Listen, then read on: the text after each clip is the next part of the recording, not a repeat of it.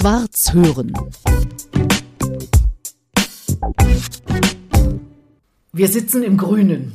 Im Landhaus im Grünen, mitten in Berlin, könnte man sagen. Monika Loy, ich freue mich, dass wir uns treffen auf diesem Podcast. Herzlich willkommen. Ja, ich freue mich auch. Und dass ich dich hier einladen darf im Landhaus im Grünen. Und du bist ja jetzt hier im Moment auch zu Gast, weil du lebst ja in der Schweiz, Monika. Wie kommt es denn dazu, dass du jetzt hier über längere Zeit in Berlin in diesem Landhaus im Grünen residierst? Es gibt zwei Gründe oder sogar drei. Der erste Grund ist natürlich, ich arbeite an meinem zweiten Buch. Der zweite Grund ist, meine Kinder und meine Enkelkinder, die leben hier. Und der dritte Grund ist, ich komme hier etwas zur Ruhe, weil ich nämlich offiziell seit 30. April pensioniert bin. Sonst könnte man ja denken, wenn man in der Schweiz lebt, lebt man in Ruhe und wenn man nach Berlin kommt, wird's stressig. Aber bei dir ist genau umgekehrt. Nein, also sagen wir, in der Schweiz habe ich es auch sehr ruhig dort. Ne? Aber der ganze Stress von der Arbeit, sage ich mal, über viele Jahre, den kann ich jetzt hier abfallen lassen. Du bist ja von Hause aus Berlinerin. Ja, ich bin echter Berliner. Echter Berliner, Genau, dann hört man es ich. auch, wenn du, du kannst es dann auch richtig. kann ich noch kann es ja nicht. Ich bin ja Thüringerin, insofern versuche ich es gar nicht ernst. Aber irgendwie hat es dich äh, dann in die Welt getrieben, wobei, was ich von dir gehört habe, erstmal ja durchaus äh, in einer schwierigen Situation, weil du wolltest irgendwann nicht mehr in der DDR leben. Genau, richtig. Ich habe meine große Liebe gefunden gehabt. Die wohnte in Westberlin und ich im Osten. Und dann kann man sich ja vorstellen, wie es ist. Man versucht zu gehen, aber es war nicht so einfach. Mhm. Damals warst du wie alt? Kennengelernt habe ich ihn, da war ich gerade mal knapp 18. Warum hast du dir keinen Menschen aus der DDR gesucht? Weil die Liebe es so wollte. Die Liebe kennt keine Grenzen, oder? Ja, aber das Leben damals kannte Grenzen. Insofern hast du einen Weg gesucht, dann doch das Land zu verlassen. Genau, also ich habe erst so ein Jahr lang immer einen Ausreiseantrag gestellt, aber wie es so war damals, wurde immer abgelehnt, abgelehnt. Und dann hatte ich eine Freundin, die hatte sich auch verliebt. Und dann haben wir beide eben versucht, ne, auf eine andere Art und Weise das Land zu verlassen. Mit durchaus schwierigen Phasen und auch einer Inhaftierung in Berlin. Du kennst den Knast, an dem ich zum DDR-Rundfunk jeden Tag vorbeigefahren bin, nämlich in Rummelsburg hier in Berlin, kennst du von innen. Ich kenne ihn Ja. nur von außen, wenn ich manchmal sehr früh da mit der Straßenbahn hingefahren bin. Nicht zum Knast, sondern zum DDR-Rundfunk, aber der Weg führte daran vorbei, es war gar nicht weit entfernt. Dann öffneten sich manchmal die Türen und dann kamen Menschen, die offenbar freigelassen wurden, da raus. Ich kenne ihn von innen. Ich kenne den Knast in Bratislava von innen. Der war nicht gerade sehr schön. Und ich kenne den Knast in Rummelsburg. Der war sicher auch nicht besonders Der schön. war auch nicht besonders schön. Und ich kenne Halle, den Roten Ochsen. Da war ich dann nachher, als ich verurteilt wurde. Wozu wurdest du verurteilt? Zu zwei Jahren, acht Monaten. Wegen Republikflucht. Ja, wegen Republikflucht. Und danach ging es raus oder? Nein, eben nicht. Also es hat anders gespielt, das Leben. Also ich hatte Glück, gleichzeitig Unglück. Und zwar 78 Dezember gab es die erste Amnestie in der DDR. Und weil ich ja Ersttäter war oder Ersttäterin, hat man gesagt, ach, die kann noch mal nach Hause. Was auf eine Art sehr, sehr gut war, weil ich dann meinen Sohn wieder zurückbekam. Das ist auch so eine Geschichte. Den hattest du zwischenzeitlich aber mit einem anderen Mann dann, oder wie? Nein, ich habe im Februar 78 versucht zu flüchten mit meiner Freundin. Das war tiefer Winter und dann wurden wir eben geschnappt und dann nach Berlin und so weiter. Und in Berlin, äh, in Rummelsburg, ging es mir dann gesundheitlich nicht sehr gut. Also ich hatte einen Blutsturz, ich sage das ganz einfach so. Und dann kam ich ins Freiheitskrankenhaus erstmal, weil sie nicht wussten in Rummelsburg, was sie da machen können mit mir als Inhaftierte. Und dann erfuhr ich im Unglück das Glück, ich bin schwanger. Vom Vater, der in Westberlin lebt. Also von deinem Freund, Mein damaligen du, Verlobten, ja. weswegen du das Land verlassen Genau. wolltest. Und ich wusste es vorher nicht, weil wenn man das erste Mal schwanger ist, merkt man es auch vielleicht gar nicht so. Und ja, und dann hatte ich erstmal Haftunterbrechung, aber auch mit Mühe und Not. Ich hatte damals einen sehr, sehr guten Arzt. Ich möchte den Namen jetzt hier nicht nennen, aber der war im Krankenhaus Friedrichshain und hat gesagt, woher ich komme. Und Ich habe mir natürlich erst nicht getraut zu sagen, woher ich komme, aber er hat es ja gesehen. Er kannte sich wahrscheinlich aus. Und dann sagte er mir, es gibt ein Gesetz in der DDR, dass Schwangere einen Mutterschutz hätten. Und so hatte ich das Glück, dass ich im Krankenhaus erstmal bleiben durfte und hatte Haftunterbrechung bis zur Entbindung. Aber ich musste jeden Tag zur Keibelstraße zur Vernehmung. Jeden Morgen von früh bis abends.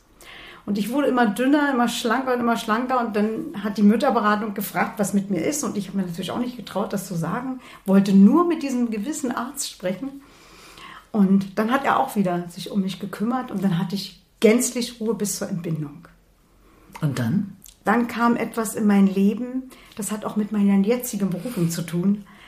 Es ist etwas passiert, was mein Herz so geschlossen hat, dass ich ganz hart wurde. Und zwar, ich hatte meinen Sohn, hatte damals den Rechtsanwalt Vogel an meiner Seite. Der Vater meines Sohnes hat sich um alles gekümmert, dass ich einen guten Anwalt habe. Und er bat mich zu sich zu kommen und sagte, jetzt ist es zwar nicht leicht, aber das ist die einzige Chance, damit Sie Ihr Kind behalten, weil wir wissen heute ja auch, wie viele Kinder zwangsadoptiert wurden. Sie müssen Ihr Kind nach Eckersdorf, bei Strausberg war das, in ein kirchliches Kinderheim bringen. Und ich habe gedacht, was hat er gerade eben gesagt? Und dann werde ich den Tag nie vergessen. Ich habe es auch in meinem Buch erwähnt. Ich bin mit meinem kleinen Sohn, der war noch ganz klein, gerade mal so, was ein Monat vielleicht oder noch nicht mal.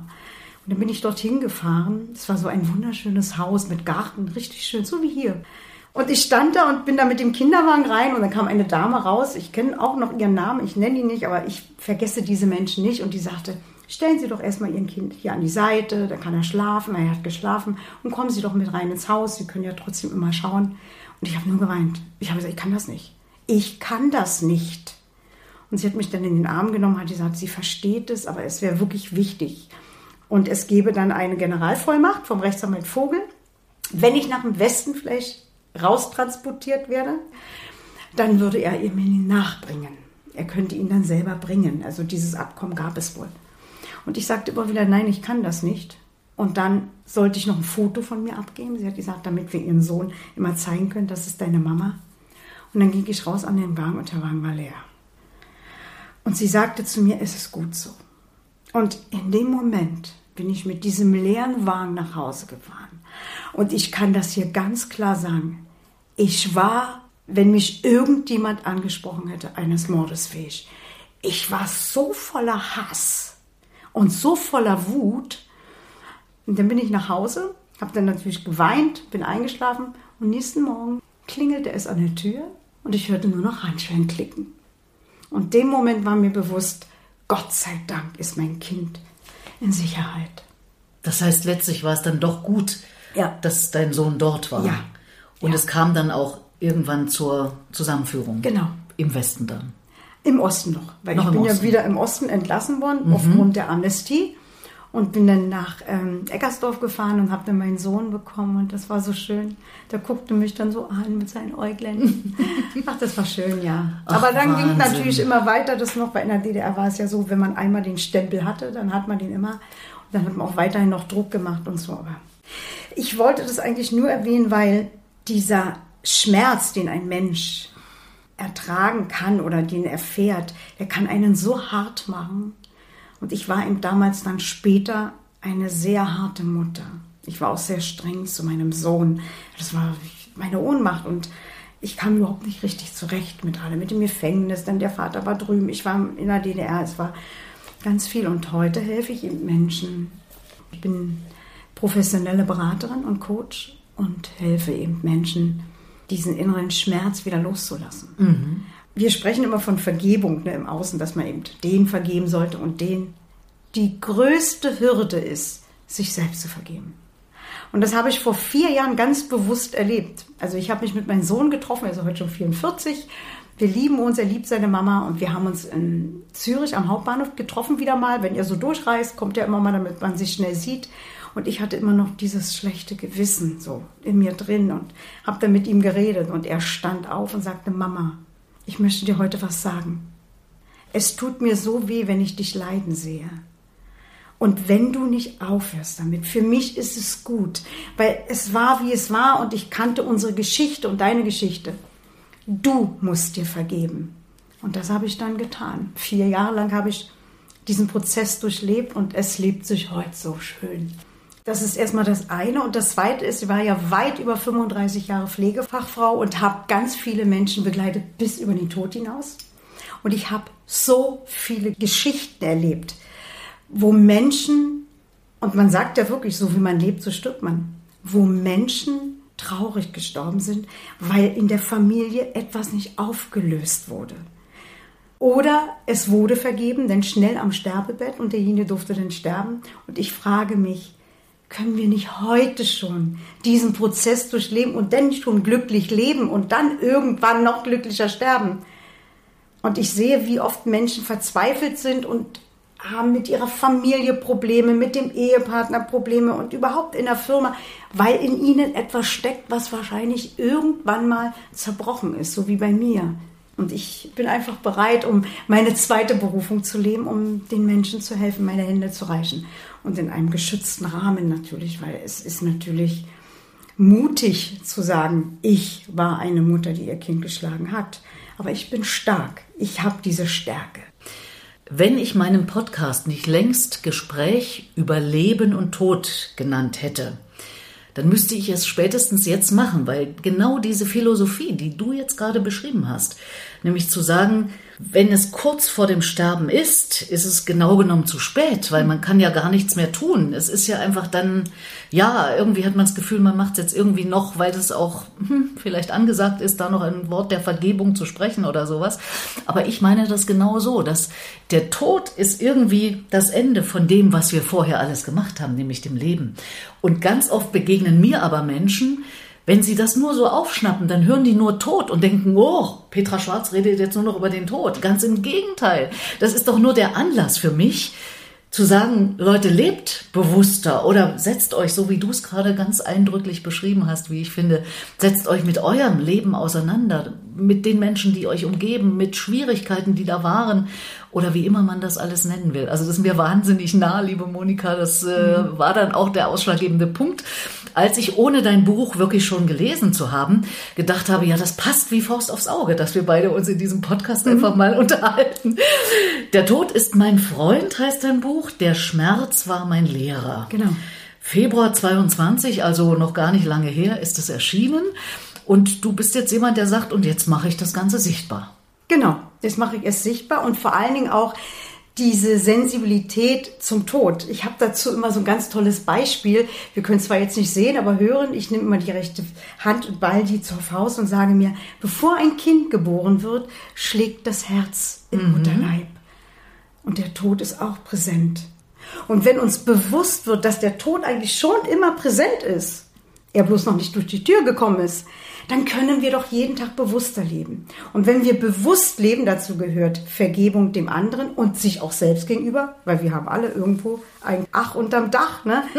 Das lebt sich viel schöner. Und ich bin heute so weit, dass ich sagen kann, wenn jetzt das Licht ausgeht, dann sage ich Danke. Danke für all meine Erfahrungen.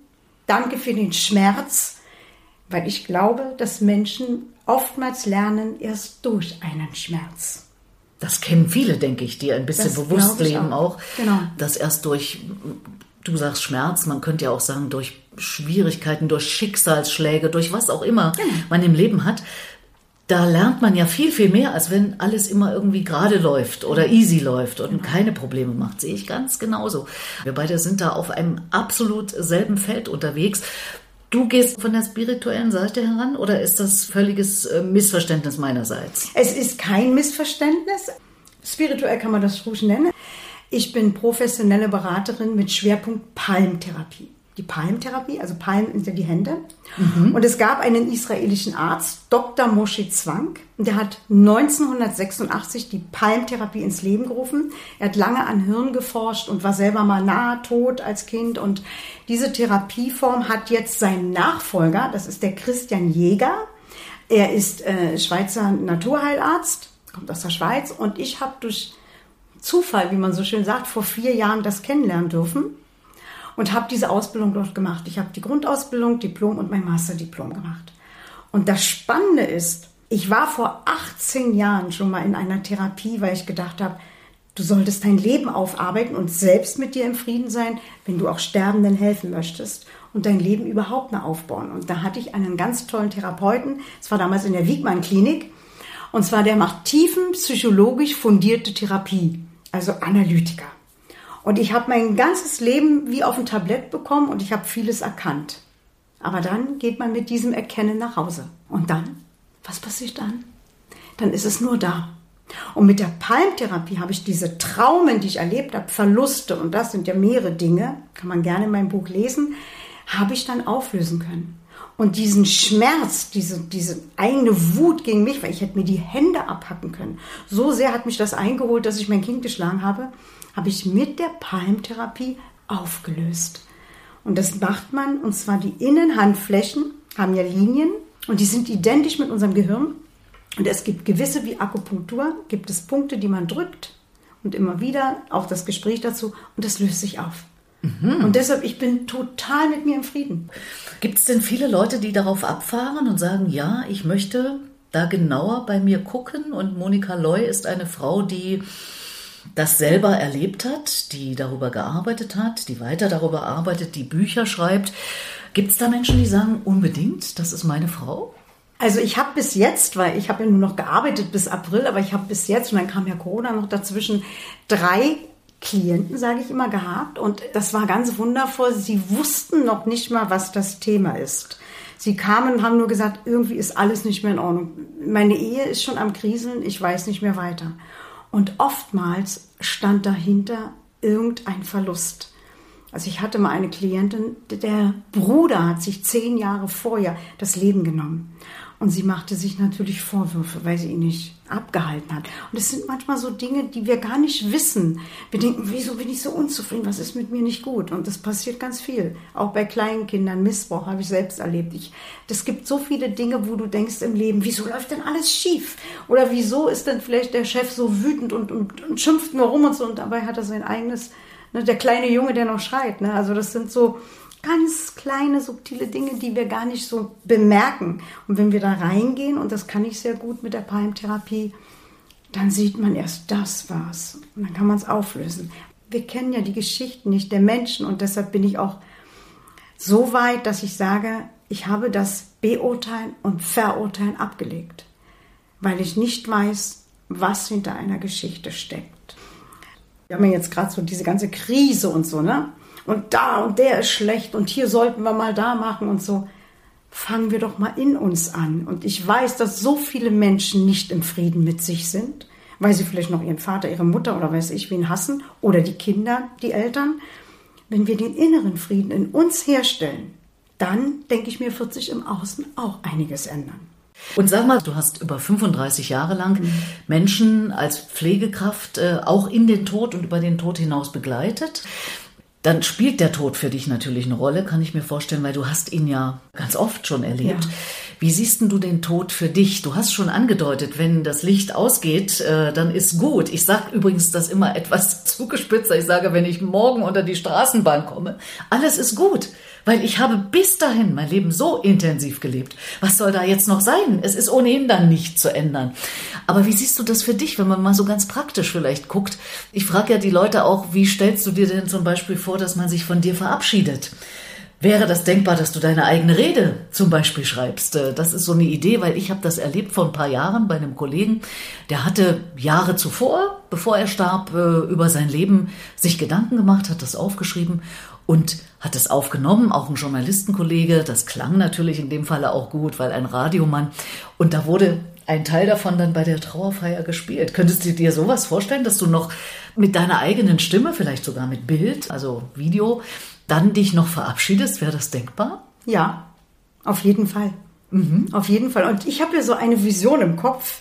Das habe ich schon als junges Mädchen gehabt. Ich weiß nicht, woher ich es weiß, aber ich habe gesagt, ich werde 103. Das mhm. habe ich ganz fest. Das ist irgendwie, viele Menschen lachen, aber ich habe das so in mir drin. Also ich habe jetzt noch 39 Jahre sozusagen. Ja, der ja. Wahnsinn. Genau. Und ich sitze in meinem grünen Ohrensessel. Das ist auch so eine tolle Geschichte. So ein grüner Samtohrensessel, den hatte ich immer so vor meinem inneren Auge. Und der ist jetzt in mein Leben wirklich gekommen. Und ich sitze da drin, feier mit meinen Enkeln, Urenkeln und so meinen Geburtstag, gehe ins Bett und zack. Meine Mama ist genauso gegangen und ich glaube, ich habe das Geschenk, weil ich so mit mir im Frieden bin, dass es auch so sein wird. Ich habe Menschen gesehen, wo sogar der Arzt sich schon wunderte, dass der nicht gehen kann oder sie.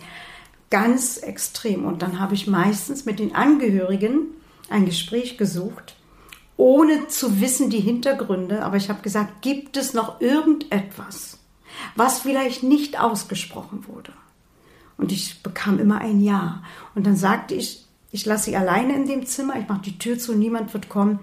Halten Sie Ihre Frau oder Mann an den Händen und sagen Sie. Dann kam oftmals, naja, der versteht mich ja nicht mehr oder hört nicht mehr.